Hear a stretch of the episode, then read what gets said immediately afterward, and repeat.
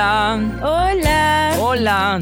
Hola, ¿cómo están amigos? Sean todos bienvenidos a este nuevo podcast de nuestra lección de jóvenes y de jóvenes para jóvenes como tú. Hola, hola mis queridos amigos, ¿cómo están? Esperamos que por ese lado todos estén muy bien. Nosotros aquí nos encontramos muy contentos porque ya estamos en la lección número 3. 3. Así que vamos a comenzar. Ah, pero Nixon, ¿tienes algunos saludos, me parece? Ah, ok, sí, antes de iniciar, quiero enviar un saludo muy especial a nuestra invitada y a toda nuestra gente, nuestra portátil que está ahí detrás de micrófonos en cabina, a Saraí. Y por supuesto, cómo no agradecer a, a nuestro, querido productor, ¿no? Euler Chinchay Olivera. Gracias, Euler, te queremos, amigo. Tienes tu, tu hinchada por aquí. Así es, no nos dejes, Euler, por favor. Claro. Recuerden, mis queridos amigos, que nos pueden escuchar en las plataformas de Facebook en Mundo JA. Y también pueden escucharnos en Spotify. Pueden buscar allí en, la barrita, en el buscador, Les Jóvenes y les va a salir allí la serie de esta lección de jóvenes. También pueden encontrarnos en las distintas plataformas de audio podcast que pueden encontrar en la red. Gracias por acompañarnos y por estar con nosotros desde la primera lección. Y a los que recién nos están escuchando por primera vez, les damos las gracias por estar aquí compartiendo estos minutos donde vamos a hablar sobre una lección muy importante, la lección número 3, que lleva como título Sábado. Un, día, de, libertad. de libertad. Muy bien. Vamos a comenzar, Nixon.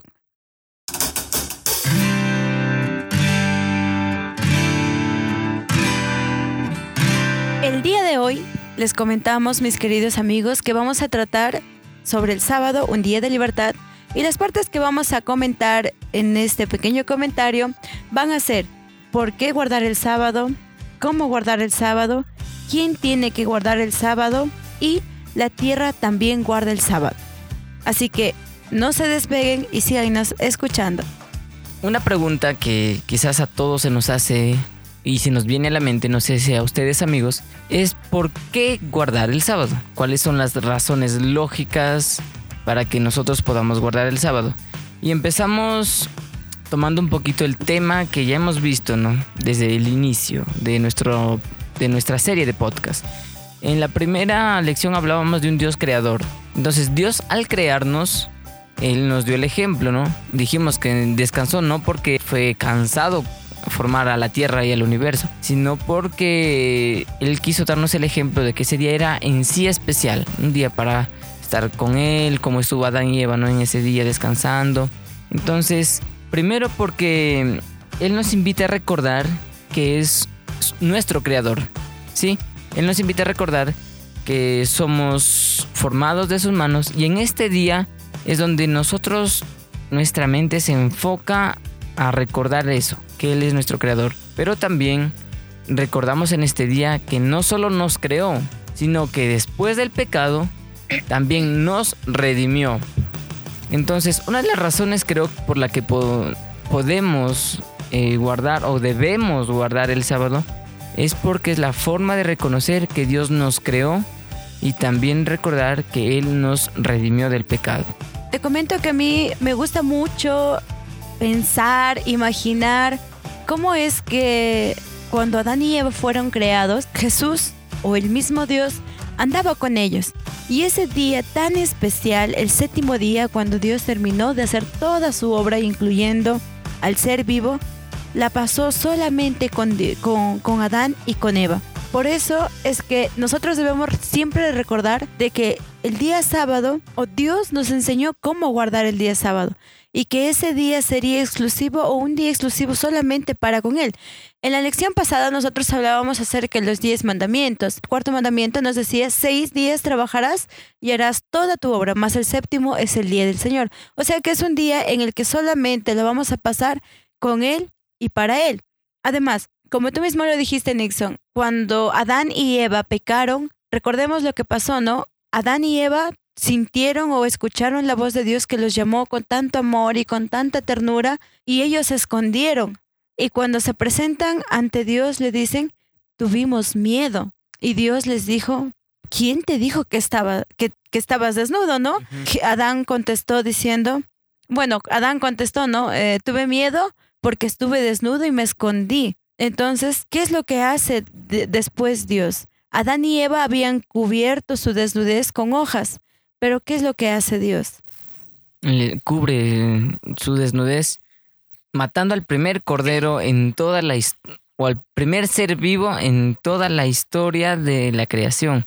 Cogió un corderito, sacrificó en ese momento al corderito en modo de expiación de sus pecados, de los de Adán y Eva, y utilizó la piel para vestirlos, no tanto a Adán como a Eva. Hay algo en la Biblia que a mí me llama mucho la atención, que dice, sin derramamiento de sangre, no hay, No hay no hay perdón. Entonces tuvo que morir un alma, tuvo que derramarse la sangre para que para que Adán y Eva pudieran ser cubiertos de su pecado o de su desnudez. Y ahí vemos que eh, perdón, el cordero a quién representaba? a Jesús. A Jesús. Entonces Jesús también nos redime a cada uno de nosotros con su muerte, con su sangre. Sí, y, y es interesante, Eli, recordar que todo lo que Dios hace y todo lo que hizo y todo lo que hará siempre va a ser por amor a su creación, por amor a nosotros. Entonces, hay una razón muy lógica que tú acabas de mencionar y creo que es una, una razón más suprema de la que yo dije, ¿no? ¿Por qué guardar el sábado? Porque está escrita o escrito, escrita la ley, ¿no? Está escrito en la Biblia que el séptimo día se tiene que guardar. Dice, ¿no? Guardarás mi día de reposo. Dios nos invita en el cuarto mandamiento, buscamos en, en Éxodo 28, del 8 en adelante, en los tres versículos siguientes, dice que debemos guardar el día santo. Y esa es una razón ya suficientemente lógica para guardar el sábado. Es como que tu padre te diga, tienes que hacer esto. Y muchos no cuestionamos, ¿no? Porque es, es nuestro padre y nos ama y nos cuida. Y su ley es amor, es la representación más bonita de amor. Entonces la primera razón por la que deberíamos guardar el sábado y debemos hacerlo es porque está en su ley, que su ley nos recuerda que Él nos ama mucho y que es nuestro creador. Y como ya lo mencionaste, la segunda razón es porque Él es nuestro redentor. En Deuteronomio 5, 15 nos invita a recordar eso, que Jesús se sacrificó por este mundo como todos los corderos que se sacrificaron antes de Él. ¿No? Que cada altar y cada cordero era para expiar los pecados. Jesús vino a este mundo para rescatarnos del pecado y él mismo dijo, no, yo he venido aquí para cumplir la ley y no para abolirla. Y con su muerte, él nos recuerda que nosotros debemos cumplir la ley, debemos cumplirla como él lo hizo. Y él reposó en sábado también, también junto con sus discípulos. Entonces creo que son dos razones muy certeras para obedecer este mandamiento, guardar el día de reposo. Así es, eh, Nixon. También recordemos que el poder redentor de Dios nos hace recordar o nos hace ir a la época antigua en la que el pueblo de Egipto, perdón, el pueblo de Israel estaba sometido a, al pueblo de Egipto, ¿no? Y vemos cómo es que él prepara a, a un redentor o a alguien que sería instrumento de Dios para redimir al pueblo de Israel, sacarlo de la esclavitud en la que ellos se encontraban hasta en ese momento. En, el comentario anterior nosotros hablábamos justamente de esto, ¿no? Pero el punto que nosotros queremos llegar, mis queridos amigos y amigas que nos escuchan desde el otro lado, es que Dios es nuestro creador. Y aparte de ser nuestro creador, también es nuestro redentor, porque Él nos devolvió la libertad. Esa libertad que muchas veces nosotros necesitamos. En nuestro mundo o en, nuestro, en, en la actualidad, todos vivimos de una manera tan desenfrenada, corriendo de acá para allá, buscando mm, tantas cosas o afanes de esta vida. Y Dios nos llama a descansar un día, ¿no? Un solo día que es el sábado. Y ese día es en el que tú vas a dejar todas las cargas que tienes o que empezaste a cargar durante la semana. Es el único día en el que tú simplemente dejas de pensar en qué voy a qué va a hacer si no encuentro trabajo, en cómo voy a pagar mis deudas, ¿sí? es el único momento en el que tú dejas de pensar en eso y solamente te enfocas en Dios. Tu vida espiritual, tu vida emocional te va a ayudar mucho a empezar a mejorar. Bueno, a mí me viene una pregunta a la cabeza, Eli. Después de haber ya descifrado por qué guardar el sábado, es cómo debo guardar el sábado y qué cosas son lícitas hacer en sábado o qué cosas no son lícitas. Bueno, son más de, es más de una pregunta, pero todas estas preguntas enfocado ¿no? a qué debo hacer en sábado y qué no debo hacer en sábado. Debo ver la tele, que transmiten los partidos de fútbol como la final de la Champions, la final, el partido de Perú, por ejemplo, con Uruguay. Muchos nos perdimos ese partido porque estábamos en la iglesia pero entonces a nuestros amigos hay que responderles eso, porque muchos se, deben estar preguntando eso. Dios quiso recordar el sábado a los israelitas de una manera muy práctica, enviando el maná del cielo. Les dijo, seis días el maná va a caer, pero el séptimo no va a caer. Entonces tú tienes que recoger el maná el sexto día. Ahora, también les dijo bien claro que durante los seis días, perdón, hasta el quinto día, todos tenían que tomar la porción que era necesaria. Para un día. Para un día. Mientras que el, el sexto día tenían que recoger el doble para el sexto día y para el séptimo. Una enseñanza muy práctica que les dio fue que si ellos recogían la doble porción entre los cinco días anteriores, el maná se iba a gusanar. Pero que el maná que recogen de doble porción el día sexto simplemente no se iba a gusanar. Entonces, el sábado los israelitas no tenían por qué preocuparse si van a comer o van no. a comer o no, si tienen que comer o no. Simplemente era un día en el que lo iban a pasar solamente con Dios. Pensando en Dios. Era un día dedicado a, a Dios, ¿no? Y esto es una cuestión de confianza y una cuestión de gratitud porque guardar comida el viernes, lo doble para el siguiente día, ¿no? Era decirnos si la por ejemplo, uno guardó comida el miércoles y si la gustó no, ese día viernes, el primero, el primer día, ¿no? El primer viernes quizá tuvieron esa duda, ¿no? Y si se me agusana para mañana y, y si mañana no cae, ¿qué, ¿qué pasa? Entonces, el sábado es un día de amor que Dios, donde Él nos pide que nosotros confiemos en Él que pide que alistemos todo el viernes. Los israelitas alistaron todo el viernes su comida, todo su alimento, para que el sábado no tengan que preocuparse de qué comer. Entonces, ¿qué es lícito hacer sábado? Aparte de no de no este no comprar, por ejemplo, los fariseos acusaron a Jesús de que él trabajaba en sábado porque hubo muchos sábados que él sanó, que él curó a enfermos. ¿Eso es lícito hacerlo hoy? ¿Visitar a los enfermos? ¿Ayudar a un necesitado? ¿Tú qué dices, Eli? Claro. Cuando nosotros hablamos de los fariseos, hablamos de que estos mismos habían creado reglas muy rigurosas en esa época para supuestamente, o ellos buscaban, ¿no?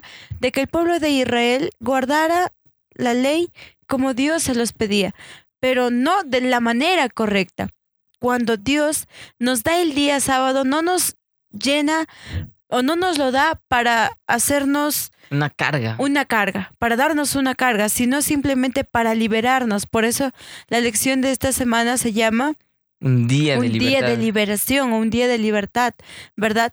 Entonces, recordemos algo importante. Jesús dijo que el sábado no fue hecho para el hombre, claro. sino el sábado fue hecho por causa del hombre. Entonces es una demostración de amor, ¿no? En ese día Dios quería liberarnos de las preocupaciones de la semana, así de simple. No, Él nos ama tanto que dijo, mis hijos necesitan pasar tiempo conmigo. Es como todos los padres en esta tierra, ¿no? No sé si a ustedes amigos les pasa que quieren tener un tiempo con la familia durante la semana y ya está el trabajo, ya están las clases de la U, los parciales, los exámenes, y estás tan atormentado que dices, ¿y a qué ratito puedo pasar un momento con mi familia? Y a Dios le preocupó lo mismo, ¿no? Dijo, y necesito que mis hijos pues estén conmigo un día, y ellos lo van a necesitar.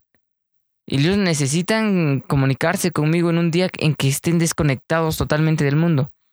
Y pues nos puso el sábado. Y además, recordemos, como dijimos la semana pasada, el sábado y todas las leyes que Dios nos ordena en los diez mandamientos es porque nos ama y porque quiere que nosotros amemos a nuestros prójimos. Por ejemplo, a Jesús le dijeron, no, tú sanaste a un hombre que tenía la mano seca en sábado, así que eres pecador porque eh, en ese día no se tiene que hacer trabajo alguno y cosas así. Entonces, ¿eso es bueno hacer hoy? ¿Visitar a los enfermos? Claro que sí, Nixon. Los evangelios resaltan la necesidad de aliviar a los afligidos y realizar obras de misericordia y benevolencia. Relatando siete curaciones que realizó Jesús, tenemos entre ellas el hombre de, de la mano seca, eh, un endemoniado, la suegra de Pedro, la mujer encorvada, el hombre hidrópico, el paralítico de Bethesda y un ciego de nacimiento. Jesús nos enseñó que el día sábado se debe o debemos buscar el bienestar de las demás personas. Es una manera de manifestar el amor que Dios nos tiene a cada uno de nosotros, ¿no? Tratando de suplir nuestras necesidades, buscando la manera en la que tú y yo estemos bien, estemos tranquilos. En el momento de desesperación, en el momento de angustia, siempre nosotros vamos a necesitar de una mano ayuda. Entonces, Cristo quiere que tú y que yo y que todos nosotros seamos instrumentos suyos para poder ayudar al que lo necesita. Entonces, hablamos de que en sábado se tiene que hacer el bien al prójimo. Bueno, para terminar esta idea de qué es lo que se debe hacer o no se debe hacer en sábado, amigos, les invito a buscar en Isaías 58:13. Si tienen el celular, vamos a googlearlo o busquen en su Biblia si, si es que la tienen cerca. Y allí dice Dios, habla sobre la voluntad, sobre su voluntad y sobre mi voluntad, sobre nuestra voluntad. Entonces, una pregunta que nos va a ayudar a resolver todas nuestras dudas sobre qué es lo que debemos hacer en sábado es, ¿es mi voluntad o es la voluntad de Dios? Porque ahí en Isaías dice, si retrajeres tu pie de pisotear mis sábados, si hicieras mi voluntad, hablaras las palabras que yo quiero que hables en ese día, y si lo llamares día santo, de gloria, de alegría, dice que Dios, bueno, en el versículo 14 más adelante, ¿no? Nos hará subir sobre los montes, nos dará el cielo por heredad. En ese día, pues, amigo, amiga que nos escuchas, si piensas ir al spa, al salón de belleza con tus amigas, pues tienes que hacerte esa pregunta. ¿Es mi voluntad o la voluntad de Dios? ¿Dios quiere que hoy me vaya al spa? O tu amigo, de pronto quieres ir a jugar una pichanguita con los amigos y dices, ¿es mi voluntad o es la voluntad de Dios? ¿Quieres ir a visitar a alguien que le dejó la novia? No sé, una amiga quiere ir a visitar a su otra amiga que terminó con el novio y en ese momento te preguntas, ¿es bueno que lo haga o es malo? ¿Es bueno para mí o es bueno para la otra persona? Entonces Dios nos invita a que en este día nos deshagamos de nuestro egoísmo, de nuestra independencia y pensemos más en los demás. Que vayamos a visitar a los enfermos, que vayamos a compartir con los pobres. De pronto ese día puedes llevar una canasta y, buscar en la calle a las personas que no tienen que comer. Eso no es para tu bien, sino para el bien de las otras personas. Entonces amigos, creo que podemos resolver algunas de nuestras preguntas ya con la Biblia. ¿Es nuestra voluntad o la voluntad de Dios?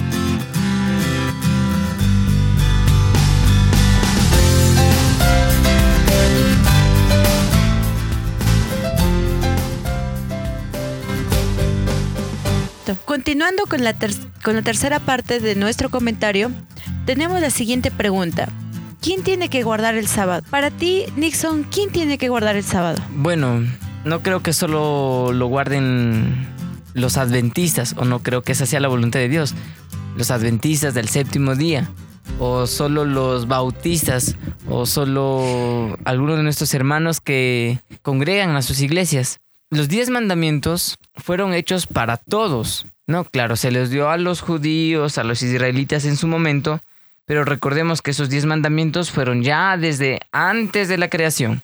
Entonces, los diez mandamientos están hechos para ricos, para pobres, para esclavos, para mm, dueños, está hecho para todas las personas sin distinción de condición social, de género o de estatus o de raza. Recordemos, amigos, que en Gálatas Dios nos dice, bueno, Jesús escribe, ¿no? Que todos somos uno en Cristo Jesús. Entonces, seguimos con el ejemplo de Jesús, ¿no? Él guardó el, el sábado y él era Dios y él lo guardó. Entonces no había distinción entre humano y Dios, ambos lo guardan, ambos lo respetan. Entre pobre y rico tienen que respetarlo. Ahora, ¿por qué? Porque la ley juzga a todos. No es como la ley de ahora, ¿no? Que si tienes más dinero te favorece el juez y no es igual que al que tiene menos dinero. La ley de Dios no favorece a nadie, es solo una ley que está allí para cumplirla. Seas rico, seas pobre. La forma en cómo lo guardas tampoco define si, si eres más justo o menos justo, ¿no? Porque la ley de Dios es así, es blanco o es negro. Lo guardas o no lo guardas. Entonces yo creo que no solo lo guardan los cristianos que creen en el séptimo día, en la segunda venida de Jesús, nuestros amigos reformas, lo tienen que guardar todos porque es una ley universal. Entonces, ese es el, el llamado a la reflexión, que nosotros guardemos el sábado incluso si es que no vamos a la iglesia. ¿Sabes? Te cuento y les cuento amigos, yo tengo ahora una amiga que ella se acaba de bautizar hace unos meses y que ella escuchó del sábado por sí misma, porque la escuchó en una radio y ella por sí sola sacó su Biblia, empezó a buscar y vio que en Éxodo 20, en el versículo 8, eh, en adelante, en el 11 no, dice que hay que guardar el sábado. Y ella bueno, ya nos cuenta que por sí sola empezó a guardar el sábado ahí en casa. Ella no sabía de iglesias, de que guardaran el sábado ni nada. Y me hace broma un poco que, lo que les voy a contar porque ella ayudaba a su mamá a vender y todos los días salían a vender. Y cuando ella leyó que el sábado no debería ser actividades que sean su voluntad, sino la voluntad de Dios, ¿qué, qué hacía para no irse a vender? Ella entraba al baño, dice, de su casa y se demoraba allí y su mamá empezaba, no, ya vamos, ya tenemos que irnos y su mamá iba con sus hermanas, con sus hermanos a vender y ella escuchaba que ya salían y se quedaba en casa. Entonces ya cuando volvía, mamá, ¿qué pasó? Ah, me hice tarde, ya no pude ir, es que tenía cosas que hacer. Ya pasó el tiempo, Noelia ya le dijo la verdad a sus padres que el sábado es un día que se debe respetar y luego más adelante conoció a la iglesia adventista y ahora se bautizó. Entonces, el día sábado está hecha para guardar, seas o no seas adventista, seas o no seas cristiano. Lo tienen que respetar todos. Este día es un día de liberación para todos, de liberación de cargas, de liberación de preocupaciones. Este día es tan especial para todos nosotros que mi querida amiga, mi querido amigo, tú que ya descubriste que este día es un día en el que te va a liberar, te invitamos a ti a guardar el sábado. Pero no solamente que lo guardes tú, sino que tú también invita a tus amigos, a tu familia a guardar y a gozar de este día tan hermoso que nosotros como hijos de Dios podemos tener, recordando siempre y teniendo en cuenta de que este día fue instituido por Dios que nos hace recordar la creación y nos hace recordar su redención y el gran amor que Él tiene para con cada uno de nosotros, porque este día nosotros lo pasamos solo por Él, para Él y con Él.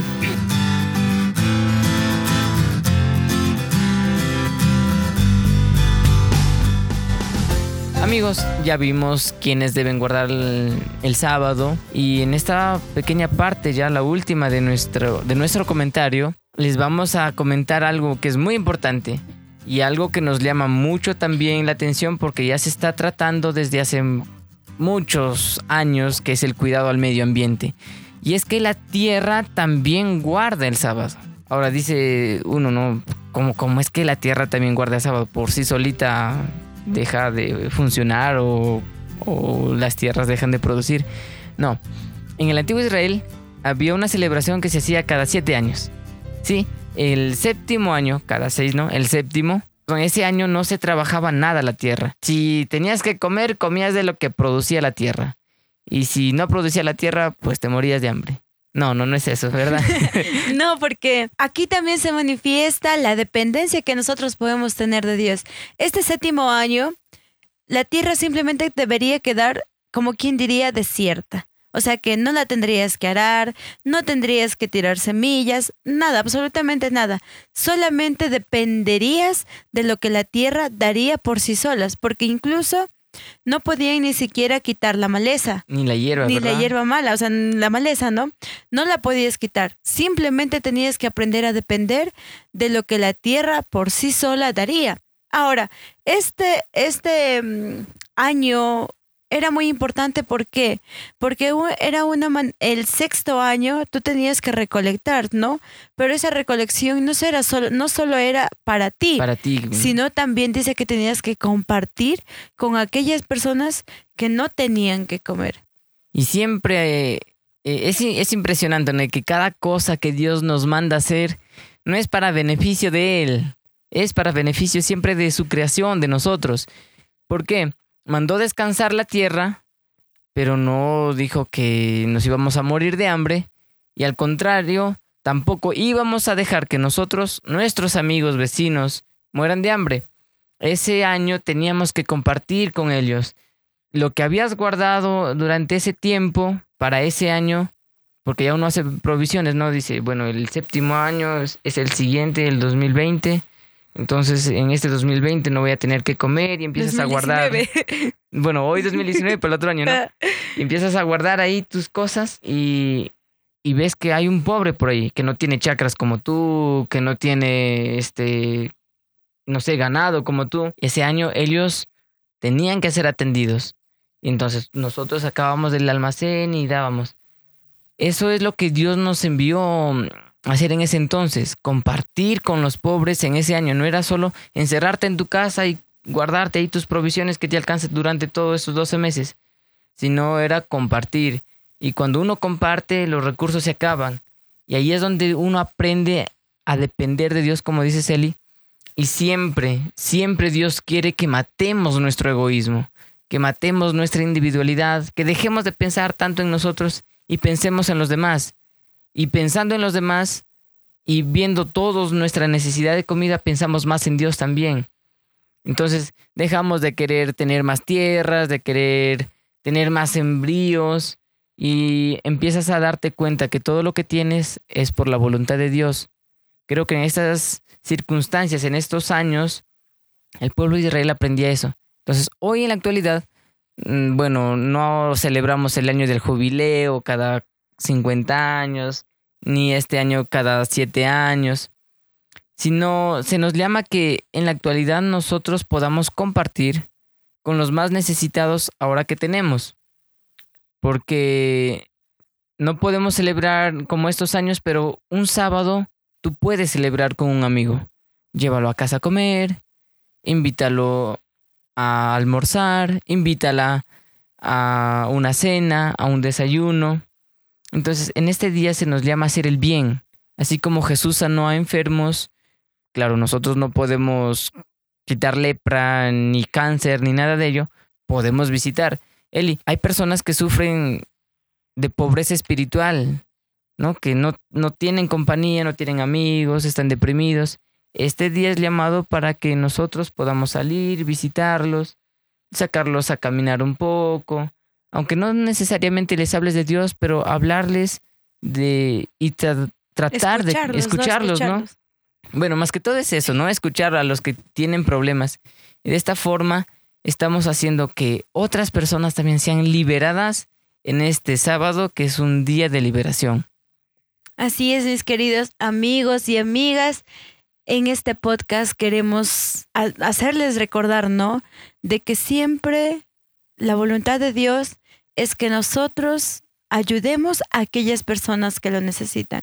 Mi querido amigo, mi querida amiga, de repente tú eres una persona que necesitas de que alguien te escuche, de que alguien te, te hable, o por lo menos que alguien esté ahí a tu lado. Alguien, yo sé que Dios tiene una infinidad de instrumentos y que va a poder llegar a ti. Pero si tú estás en la capacidad de ayudar, de escuchar a alguien, también puedes hacerlo y serás tú también un instrumento de Dios. Recordemos que el sábado es un día muy especial, un día de gloria, de alegría, de jocosidad, en la que tú vas a compartir un momento con tu creador, con tu redentor y en la que tú vas a dejar todas esas cargas que tienes que cargaste durante toda la semana. Y recuerda que tú también puedes ser un instrumento en las manos de Dios, pero primero tienes que aceptarlo.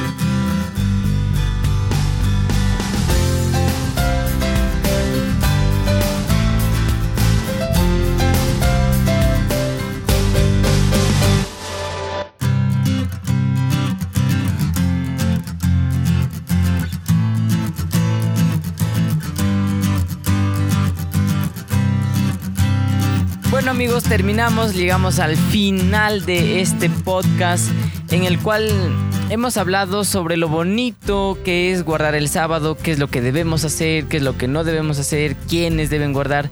Y es una alegría que podamos terminar este podcast con una reflexión muy bonita que es ayudar al hermano necesitado en cualquier momento que puedas compartir siempre, hazlo, hazlo y sobre todo en sábado. En sábado que es un día para compartir y amar, un día para liberar, hay que ser quebrantadores de cadenas de nuestros amigos, familiares, personas que lo necesitan. Amigos, estamos muy agradecidos que estén toda esta serie de podcast acompañándonos con esta lección y invitamos que puedan compartir nuestro podcast no nos vendría nada mal que más personas puedan escucharnos y unirse a nuestra comunidad.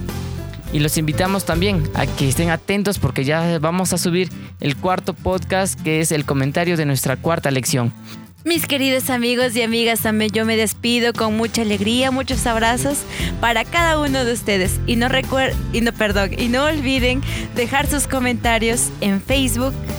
Que los vamos a estar leyendo, ¿eh? van a salir en el siguiente podcast allí lo que nos comenten. Díganos, ¿no? ¿Qué, les, qué les ha pasado durante todo este tiempo? ¿Algún sábado fueron a ver algún enfermo?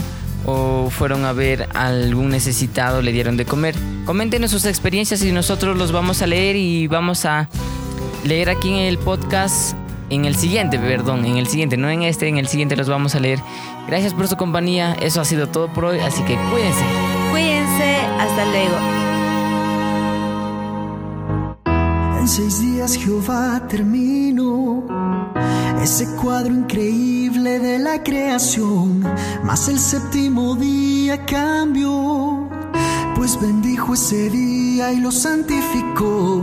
Y aunque nunca se cansa, Él me dijo que